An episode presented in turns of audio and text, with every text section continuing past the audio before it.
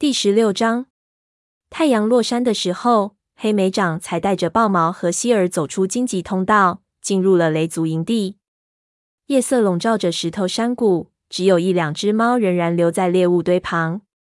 雨须正在入口处警戒，看到豹毛和希尔时吓了一跳。但是当他看到有黑莓长陪着时，便冲他们点了点头，算是打招呼，什么都没有说。我们去见火星。黑莓长说着，穿过空地，往落石堆跑去。他来到族长的巢穴，豹毛和希尔也跟着爬了上去。他发现火星已经在洞穴后部的苔藓窝里盘好了身子。看到黑莓长站在巢穴入口处，火星抬起了头。很好，你回来了。他坐起身，抖掉身上的苔藓碎屑。你，他发现黑莓长带了猫来，不由得停住了。是豹毛和希儿吗？他惊讶地问。是的，黑莓长走进洞中，冲族长点点头。对不起，火星，出了点事。火星尾巴一甩，示意豹毛和希儿进来。在合族时遇到麻烦了，火星问道。也可以这么说，黑莓长回答道。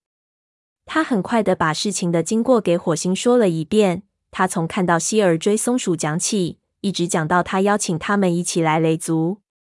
你做的对。等黑莓长讲完了，火星说道：“你不能不管豹毛和希尔，让他们无处可去。”他转向豹毛，补充说道：“欢迎你们，你们想待多久就可以待多久。”豹毛抽动了一下耳朵。“我们只想今晚。”他开口道。“这由你们决定。”火星告诉他，“但你需要时间来决定你们应该怎么做。”你们对雷族有恩，别的不说，至少在獾群袭击雷族之后，你们曾帮助过我们。谢谢你，豹毛说道。希尔补充说道：“你不知道这对我们有多重要。”黑莓长心里清楚，火星心里很愿意让豹毛和希尔永远的加入雷族。虽然黑莓长很喜欢豹毛和希尔，但他不敢肯定火星的想法是对的。其他族猫会怎么想？还有，如果河族知道了，会作何反应？黑莓长，带他们去吃些东西，然后给他们找地方住下。火星命令道：“我们明天早上再仔细谈谈。”黑莓长带头走出巢穴，来到空地上。他这才感觉很饿。早上在两脚兽的皮囊附近抓过一只老鼠，此后他就什么都没吃过。猎物堆上所剩的猎物不多了。巡逻队需要早些出去。黑莓长给自己找了一只喜鹊，豹毛和希尔分吃了一只兔子。等他们吃完时，天已经完全黑了下来，银毛星戴在头顶闪耀着。黑莓长领着他们来到武士巢穴，新长的荆棘枝条还没有完全盖住獾群袭击时留下的痕迹。武士们紧挨着，蜷缩在苔藓铺的窝里，有的已经睡着，有的睡意朦胧地说着话。一开始没有猫注意到有新来者。你确定有我们的住处？豹毛从外面的荆棘丛进来时问道。住的地方很多，黑莓长让他放心。黑莓长直奔靠近崖壁的一片空地，从橙毛身边经过时，不小心踩到了他的尾巴。虎斑公猫抬起头，很恼火地说道：“你怎么了？”对不起，黑莓长轻声说道：“是豹毛和希尔来了。”他们要待上一阵子。陈毛嘀咕了一声：“火星知道吗？”“当然知道。”他怎么会以为自己会不问族长，就把陌生猫带进来？黑莓长身上的毛不禁竖了起来。陈毛只是抖了一下胡须，又蜷缩起来，把尾巴收到身边。黑莓长再也没有惊扰到谁，就带着朋友们来到空地，发现松鼠飞就在不远处。黑莓长松了一口气。等黑莓长靠近了，松鼠飞抬起了头，友好的说道：“嗨，豹毛、希尔，你们怎么来了？一会儿再告诉你。”黑莓长说道：“先给豹毛和希尔找个休息的地方。”好的，松鼠飞挪动着身体，腾出更多的地方。云尾挨着松鼠飞睡着，松鼠飞用一只爪子狠狠的戳着它的身体，喊道：“动一动。”听见了没有？你比一只獾站的地方都大。獾在哪里？云尾抬起头，蓝色的眼睛因为受到惊吓，顿时睁得大大的。哪儿都没有，鼠脑子。又有几只猫开始蠕动着，抬头在巢穴里张望。松鼠飞没好气地说：“赶紧回去睡觉。”黑莓长帮助豹毛和希儿用苔藓铺好窝，最后才在松鼠飞身边躺下来。他张开嘴巴，打了一个大大的哈欠，边打瞌睡边勉强把事情的经过给松鼠飞讲了一遍。要是我在那里该多好！松鼠飞等他讲完了，说道：“我非把鹰双的耳朵扯烂不可。”不，你可不能那么做。”黑莓长说道，“那是在合族营地里。”松鼠飞伸缩着爪子，他最好不要让我碰到。你觉得他们会留下来吗？他冲着豹毛和希儿抽了一下耳朵，问道。豹毛和希儿已经睡着了，他俩躺在苔藓和蕨叶中，挨得很紧。我希望他们会。黑莓长张开嘴，又打了一个哈欠，声音含糊地说：“雷族需要优秀武士，合族赶走了他们。”我们才有机会留下他们。松鼠飞附和着，他用舌头舔了舔黑莓长的耳朵，伴着这种温暖的舔舐，黑莓长进入了梦乡。黑莓长醒过来时，灰蒙蒙的光正从荆棘丛的枝条间透过来。他听见沙风正在外面召集巡逻队，于是飞快地爬起身，冲到空地上。为什么不让豹毛和希儿加入黎明巡逻队呢？他对姜黄色母猫建议道：“这是让他们熟悉领得的好办法。”沙风抽动一下耳朵，点点头说：“这真是个好主意。”熟悉领的，你这是什么意思？陈猫突然从黑莓长身后走了过来，吓了他一跳。因为昨天晚上睡觉时被打扰了，这只虎斑猫听起来似乎依然不高兴。我还以为他们只待一晚上。什么都还没有定下来呢。黑莓长说完，就后悔自己应该再机智些，希望陈毛什么都没有听见。嗯，这个不重要。沙风说道：“他们现在已经来到这里了，因此完全可以让他们发挥作用。”他把头伸过巢穴入口的枝条，喊豹毛和希儿。四只猫聚齐之后，一起走了出去。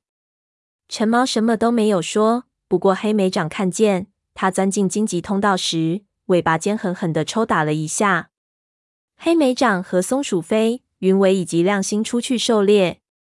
等他们带着猎物归来时，黑莓长发现空的上站的猫比平时要多，似乎都在等着什么。他顿时感到一阵不安。发生什么事了？松鼠飞问道，随即放下三只老鼠和一只田鼠。喂，绝猫！看到金棕色武士正好经过，松鼠飞冲他摇着尾巴，示意他过来。到底是怎么回事？鼠毛正在召集族群会议，绝毛解释道。鼠毛要召开族群会议，黑莓长困惑不已。他有资格那么做吗？卷毛耸耸肩膀说：“他确实这么做了。”嗯，很好。云尾讥讽道：“麻烦越来越多了，好像还嫌雷族的麻烦不够多。”我去看看叶池是不是知道些什么。亮星朝巫医巢穴跑去，云尾厌恶地甩了一下尾巴，跟了过去。黑莓长心中的不安越来越强烈。走过空地时，他发现那位精瘦的深棕色长老正站在高石台下，陈毛正和他站在一起。他们两位看起来都很气愤。看到了吗？黑莓长戳了戳松鼠飞，松鼠飞点点头。虽然我不知道这到底是怎么回事，他说道，但我敢打赌，我能猜得出来。我也能。黑莓长四下寻找着，终于看见了豹毛和希儿，他们一起站在荆棘屏障旁边。他猜测，他们是不是不愿意参加不属于他们族群的会议，或者在想，如果情况不妙，该怎样脱身？黑莓长朝他们走了过去，松鼠飞跟在他的身后。你们还好吗？他问道。是不是有谁给你们说什么了？希尔摇摇头。我们很好，他轻声说道，但他的眼睛里却透着悲伤。我们今天早上的巡逻很顺利，豹毛说道。沙风对我们很友好。陈猫，嗯，陈毛对谁都不客气，因此我们也不会在意。但是我们回来时，发现大家都在盯着我们看，几乎没有谁愿意和我们说话。我认为陈毛找了各位长老，然后鼠毛召集了这次会议。这时，鼠毛在空地上大声喊道：“火星！火星！”豹毛停止了说话。过了一会儿，火星出现在高石台上。阳光下，它的毛皮变成了火焰色，耳朵变成了金色。怎么回事？他问道。族猫有话要和你说，鼠毛回答道。黑莓长走上前去，同时用尾巴示意朋友们跟上来。此时，火星已经跳下落石堆，和众猫一起站在空地上。黑莓长挤到众猫前边。以便能听清楚所有的事情，在必要的时候发言。好啦，鼠毛、火星与长老面对面的站着，绿色的眼睛平视着对方。这是怎么回事？我一直认为召集族群会议是族长的职责。答话的却是陈毛，他控制着自己的情绪，很严肃的说道：“我们并不打算破坏你的领导，火星，但是我们很担心。”雷族正在变成嗯混合体，先是黛西和他的幼崽们，现在又有了豹毛和希儿。照这样下去，我们再也不是雷族了，而是泼皮猫和宠物猫的混合群。鼠脑子，松鼠飞对着黑莓长的耳朵嘶嘶说道：“难道他忘了火星是从哪里来的？”黑莓长没有回应，因为鼠毛已经开口说话了。陈毛说的对，他高声说道。你接收了太多的外来猫。我知道的武士守则可不是这么教的。他语气更加严厉的补充道：“你可以惩罚我，火星。我怎么想就怎么说。”火星用尾巴尖碰了碰他的肩膀，说道：“我不会惩罚你的，鼠毛。在关系族群利益的事情上，每只猫都有发言权。不过在这件事上，我认为你错了。”鼠毛后颈的毛竖了起来，问道：“为什么？”“因为雷族需要更多的猫。黛西到来之前，我们只有两位学徒，几乎没有幼崽。现在我们有了很多幼崽，但我们还需要强壮的武士保卫边界，保护营地。你也知道，在上次的森林大会上，黑猩和豹猩说了什么？他们想要更多的领地，影族正试图移动边界。”为此，我们还和他们大打一场，更不要说森林里还有狐狸和獾。沙风补充道。火星抽动了一下耳朵，对他的支持表示赞赏。豹毛和希儿还可以帮助训练年轻的武士。他接着说：“希儿知道很多我们闻所未闻的狩猎技能。等我们领地里有一座大山的时候，他没准会派上用场。”陈毛冷冷地说道。我们说不好什么时候能用上那些技能。火星回应道：“我们现在还在育婴室的幼崽也需要老师。有更多幼崽出生的话，就会需要更多的老师。”山谷里响起一阵不满的低语声。这时，雨须的声音响了起来：“但是有的雷族猫还从来没有带过学徒。豹毛也算是半只雷族猫。”黑莓长说着，走上前去，站在火星身边。你不能说他没有权利在这里，的确是这样的。火星感激的看了黑莓长一眼。虽然他是在河族长大，但是所有的猫都知道他的父亲是雷族猫，这就能解释得通了。黑莓长听到身边有一只猫低声说道：“为了让灰条的儿子进入族群，火星愿意做任何事。”黑莓长猛地转过头，正对上长尾失明的眼睛。他真想把这只虎斑武士的毛给扯掉，但最后却只是轻轻的嘶叫了一声。火星听见这话了吗？他心里想到：这些话是真的吗？豹毛长得跟他的父亲灰条很像，而且有着灰条的勇气和对朋友族群的绝对忠诚。火星思念老友，心里亲近豹毛，其实并不意外。灰条和火星已经是很多个季节的朋友了。次长对长尾说道：“他当然会觉得对灰条的儿子有所亏欠。”次长的语气平静。黑莓长判断不出他是同意火星的决定，还是不同意。至于希儿，火星接着说：“我们看重的不是一只猫的出生，也不是他的孩子将来会成为什么。绝对赞同这话。黑莓长在心里说道：“我们的族长就是一只宠物猫，而它却是有史以来森林里最伟大的猫。最重要的是忠诚。”火星高声说道：“是现在忠诚于哪个族群，而不是过去曾忠诚过谁。忠诚需要每天得到证明，就在给族群带回来的每只猎物上，就在留给敌人的爪印上，就在每次巡逻中，就在每次训练中。”但是如果雷族与河族之间发生冲突的时候，陈毛问道：“豹毛会怎么做？”“你是说他会背叛我们吗？”黑莓长怒吼道，转头看了一眼豹毛，发现豹毛正仔细的盯着自己的爪子，好像这些话都与他无关。“我是说，他会在两个族群间左右为难。”陈毛反驳道。“难道你希望这种事发生吗？”黑莓长不得不承认，这位虎斑武士说的有道理。当初豹毛决定舍弃河族和希儿待在大山的时候，肯定感受到了这种痛苦。他被自己长大的族群赶出来，肯定再次感觉到了这种痛苦。但是他有别的选择吗？豹毛是我的朋友，松鼠飞插话道。他曾长途跋涉前往太阳沉没之的，在崇山峻岭中跋涉时，是希儿的部落接待了我们。还有。他们俩在欢群袭击雷族营地后，帮助了我们。要是没有他们，还会有多少雷族猫活下来？这就是你们对他们的回报吗？这是两码事。雨须大声说道：“我们可从来没有想过要永远待在部落。还有，那也不是现在要考虑的问题。”鼠毛接着说道：“我们总得想想雷族的未来。”够了！火星猛地一甩尾巴。你们的话我都听到了，但我不会改变自己的想法。如果豹毛和希尔决定离开，我们会提供应有的帮助；但如果他们想留下，我们会表示欢迎。会议就此结束。说罢，他转过身，迈开大步朝通往巢穴的落石堆走去。有几个心跳的时间，族猫们震惊地说不出话来。火星从来没有这样咆哮过。他也从来没有对与他意见不合的武士发脾气。黑莓长猜想，让火星大发雷霆的是他的宠物猫出生，也是他想给灰条的儿子提供帮助。这是他能为失踪的朋友做的最后一件事了。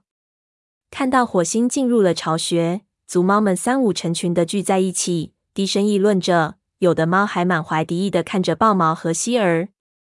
黑莓长看得出来，不同意火星决定的。并不仅仅是橙毛和鼠毛，黑莓长在松鼠飞的陪同下，朝两位朋友走了过去。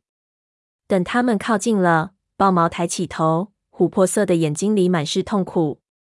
我们要离开这里，他说道。我们不能让雷族因为我们而分裂。你们哪里都不要去，黑莓长安慰道。我不会让几只不怀好意的族猫把你们赶出去的。不能像河族那样。他心想。我去和火星谈谈，我们一定能想出办法的。他向豹毛保证。不等豹毛同意，黑莓长便朝高石台走去。他听见松鼠飞在身后说：“去狩猎怎么样？”就在几天前，我发现了一个狩猎的好地方，那里到处都是老鼠。黑莓长把头伸进了火星的巢穴，发现族长正坐在窝里，眼睛死死地盯着崖壁。黑莓长的突然出现。把火星吓了一跳。哦，是你呀！进来吧。他眼神依然有些恍惚。我依然记得豹毛出生时的事情。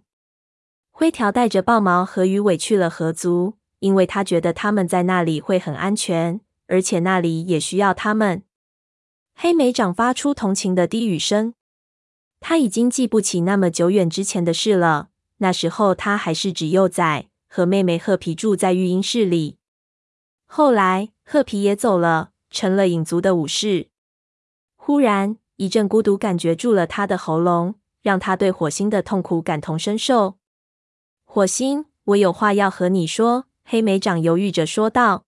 “你想说什么？”火星的眼睛里又流露出惯有的火焰。“我觉得你是想让豹毛和希儿留下来，对吗？”“是的。”“你说组里需要新的武士，我认为你说的没错。”但是，黑莓长的爪子抓挠着巢穴坚硬的石头地面，我不知道你这样做对不对。黑莓长原以为自己会因为出言不逊，耳朵上会挨一爪子，但火星只是用犀利的绿色眼睛凝视着他。继续讲，雷族每只猫都对族群很忠诚，必要时他们都会为雷族献出生命。但是橙猫和鼠猫认为，所有猫都这么认为。为了族群，他们必须实话实说。他们担心族群会变得衰弱。那么，你的建议是什么？火星咆哮起来，向他们屈服，还是说仅仅因为族猫不喜欢他们的出身，就把他们赶出去？我不是这个意思。但你必须让大家知道，雷族有着坚强的领导，让他们知道没什么可担心的，让他们知道我们很强大，无论发生了什么，大家都会团结在一起。火星眯起眼睛。那你觉得我该怎么做？黑莓长咽了一下口水，他知道自己必须说什么，尽管这些话就像坚硬的猎物堵在喉咙里。在他脑海中的某个地方，在他的梦产生的地方，他似乎听见虎星正怒不可遏地冲他吼叫着。但这些都不重要，他对族群的忠诚才是第一位的。你需要任命一位新的副族长。火星盯着他。黑莓长从火星那犀利的眼神中看得出，火星清楚的知道自己在说什么。但是族长却只问道：“为什么？”因为一个团结的领导集体，两只忠诚的猫一起负责，能让族猫们更相信，尽管遭到了獾群的袭击，但我们又再次强大了起来。难道你不知道有很多武士像黑心那样讥笑我们，说我们很弱小吗？火星后颈和肩膀上的毛全竖了起来，但是他的声音却很柔和。弱小，我倒是希望黑星敢当着我的面说出来。弱小，黑莓长重复着，深吸了一口气，说道：“如果没有副族长，族群就很脆弱，因为其他族会把这当作弱点，更有可能发起攻击。影族已经行动了，试图把气味标记设置在我们的领地内。”如果我们对这些事情放任不管，那会很危险。火星，所有的猫都知道你对失去灰条有多么难过，但是你必须任命一位新的副组长。火星的绿眼睛凝视着巢穴的墙壁，似乎目光能穿透石头，看到黑莓长根本猜也猜不到的事情。你还记得吗？火星语气温和地说：“你刚当上武士的时候，有一次我不得不离开族群一段时间。”灰条答应我保护族群的安全。他对我说：“我会等着你，无论多久，我都会等着你。”你认为我不应该以同样的方式对待他吗？不，火星。听到火星回忆老友的话语中充满了痛苦，黑莓长也感到非常难过。但如果你是在半路上死了，灰条早晚也得接受这个事实。火星急速甩动尾巴，说道：“灰条没有死。”除非来自星族的信号表明灰条已经死了，否则我永远不会放弃希望。星族并非无处不在。一个新的声音响起，火星惊呆了。黑莓长回过头，看见沙风站在洞穴的入口处。他说的对，在大山里徘徊在天空的是沙无尽部落，星族对那里并不熟悉。如果灰条依然活着，或许正行走在不同的天空下，因此星族也不知道他的命运。沙风走进巢穴，来到火星跟前，用鼻子碰着他的鼻子。我知道这很难接受，他说道。灰条也是我的朋友，但是我们也许该接受他不会回来的事实了。火星怔怔地看了他一会儿，然后看向黑莓长，眼睛里满是受伤和被背叛的神情。你们两个怎么也怀疑我？你们这么快就放弃希望了？沙风在他的身边坐下，轻弹了一下尾巴，示意黑莓长离开。黑莓长点了一下头，转身离去。他敬佩沙风的智慧，希望他可以说服伴侣兼族长，让火星接受最亲密的朋友永远不会回来的事实。同时，他也觉得有些失望，火星竟能如此无视现实。除了火星自己，所有的猫都知道雷族需要一位新的副族长。如果火星拒绝承认这一点，黑莓长心里不由得暗想：那他将要面对的，就绝不会是一次让他没有想到的族群会议那么简单了。